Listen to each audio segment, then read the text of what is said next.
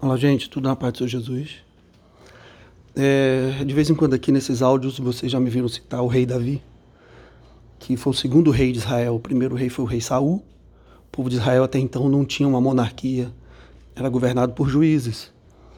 E o povo queria um rei, Deus ungiu Saul.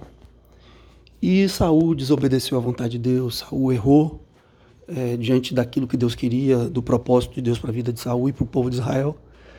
E Deus mandou que o profeta ungisse outro rei, que na época era um menino ainda, era o Davi. Aquele mesmo Davi que matou o gigante Golias e tal. E Davi foi ungido, escolhido por Deus ainda criança, adolescente.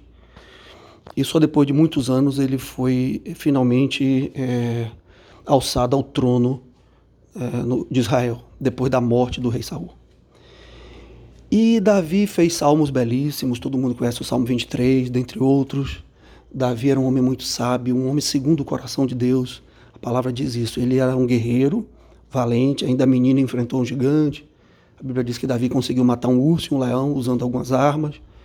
Ele não tinha medo de enfrentamentos, era um homem corajoso, mas também era um poeta, um homem sensível, que a Bíblia diz que ele fazia instrumentos musicais, músicas para Deus. Quando Davi tocava, os espíritos malignos iam embora, porque o louvor perfeito faz isso, né? Os inimigos não suportam, por isso a importância do louvor como ferramenta. Então, Davi era um homem completo. Mas, aos olhos de Deus, ele era um homem completo, segundo o coração de Deus. Mas o que Deus quer ressaltar aqui hoje é uma, um lado do, da personalidade de Davi muito importante para nós como aprendizado. O rei Saul, em determinado momento, ele fica com ciúmes de Davi e ele começa a perseguir Davi. É, Davi que amava tanto aquele rei, Davi era amigo do filho do rei de Jonatas, e o rei Saul arremessou lanças contra Davi, tentou alvejá-lo. A coisa se tornou tão grave que Davi teve que fugir da presença do rei. Ele foi para o deserto, se esconder em cavernas, e lá ele encontrou com outros fugitivos também que viviam lá fugidos, gente que tinha dívidas e que não tinha como pagar e fugir, gente que também era perseguido pelo rei provavelmente cerca de, a Bíblia dá a entender ali, de alguns números de cerca de 600 homens, um pouco mais talvez, que viviam por ali no deserto e se juntaram com Davi, que saiu do palácio, vivia no palácio com o rei e teve que fugir e viver em cavernas, solitário lá e, e, e se tornou amigo desses homens, é, exerceu liderança sobre eles. Eles formavam um pequeno exército ali ajudando Davi. E durante 13 anos, não são 13 dias nem 13 meses. Durante 13 anos, Saul tentou matar Davi e perseguiu Davi. Por duas vezes, Davi teve chance de matar Saul, porque se aproximou dele sem que Saul percebesse.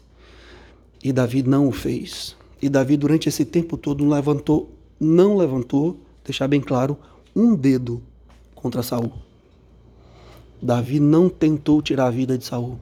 E entenda, Davi era rei já consagrado por Deus, o futuro rei, ungido para tomar o lugar de Saul. Ele era o principal interessado na morte de Saul. Ele era o rei. Se Saul morresse, ele era um herói nacional desde que matou Golias, ainda menino, era um herói nacional. As pessoas amavam Davi e não amavam Saul. Além de ser um herói nacional, era o futuro rei de Israel. Três, ele estava injustamente sendo perseguido e acusado por Saul. E uma das vezes que ele que ele não mata Saul, mas ele grita de longe depois: Olha aqui, meu rei, eu cortei a sua capa. Enquanto você estava dentro da caverna, eu cortei um pedaço da sua capa só para mostrar que eu cheguei perto de você. Eu não tentei tirar sua vida. Ele chamava Saul de meu pai, meu pai. Saul não era pai dele. Ele tinha Saul como pai. Ele chorava com essa dor de ver esse ódio de Saul contra ele.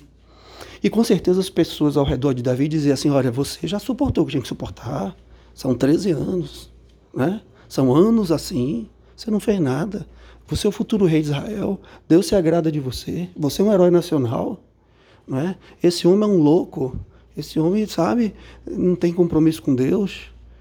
Ou seja, existiam muitos bons motivos, entre aspas, para que Davi fizesse alguma coisa, para que Davi reagisse, para que Davi tirasse Saul do trono, inclusive o argumento de que seria o melhor para o povo, o povo está oprimido. O povo está passando por dificuldades e você tem condições de unir o povo ao redor de um projeto e da vontade de Deus. Né? Você é muito melhor que ele, você é muito melhor preparado. Saul errou feio. Saul desobedeceu frontalmente a ordem de Deus. Saul está é, consultando feiticeiros, feiticeiras, e você não. Ou seja, os argumentos eram bons, humanamente falando. Mas Davi, que era um homem temente a Deus, respondia a todos: Ele é ungido de Deus e eu não vou tocar no ungido de Deus. Porque os reis eram ungidos, né? Óleo era derramado ali na cabeça do rei, no ato profético de unção. E Davi dizia: Eu não vou tocar no ungido de Deus. O que Davi estava dizendo era: Deus não está cego, Deus não está surdo, Deus não é alguém que precisa de uma forcinha para fazer alguma coisa, de dar um empurrãozinho, uma ajudazinha. Não. Se Saul está ainda aí reinando, se Saul está ainda no trono, tem um propósito. E o principal propósito, que eu não sei se Davi tinha consciência disso, ele tinha o temor de Deus, mas eu não sei se ele sabia que o principal propósito era forjar um caráter no próprio Davi. Deus queria ensinar Davi. Os 13 anos no deserto foram 13 anos de sabedoria. O caráter dele foi forjado no fogo, foi provado e ele foi aprovado diante de Deus. Ele não tentou resolver o próprio problema, ele confiou em Deus. E depois que aquilo passou, o próprio rei se matou. O próprio Saul deu cabo da vida dele, se lançou contra uma espada. E um soldado que passava foi lá e terminou de matar o rei. E foi todo contente avisar Davi: Olha, Saul estava lá ferido e eu terminei de matar. Davi chorou e mandou matar esse soldado que matou o rei. Disse: Quem é você para levantar a mão contra um ungido de Deus? E Davi chorou amargamente a morte do rei Saul. Olha que coração. Ele esperou em Deus, ele não tentou resolver, ele não abriu a boca contra Saul. Ele não se juntava com aqueles que ficavam falando mal do rei. Ele tinha temor de Deus. Davi foi honrado por Deus com um reino longo e próspero. E quando um filho de Davi, ciumento, um dos filhos, tentou tomar o trono do pai, coisa que o pai não fez, Davi também não reagiu. Ele foi embora.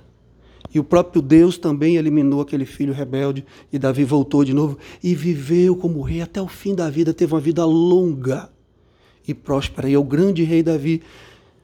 Jesus é da descendência dele. E Davi tem um nome grande até os dias de hoje, porque ele não tentou ele próprio resolver os problemas da vida dele. Eu não sei o que você está passando, eu não sei como esse áudio serve na sua vida, mas entenda que o Senhor é dono de tudo e de todos. É Ele que tira os reis, é Ele que remove os reis no tempo e na hora que Ele quer fazer. Confie, espere no Senhor.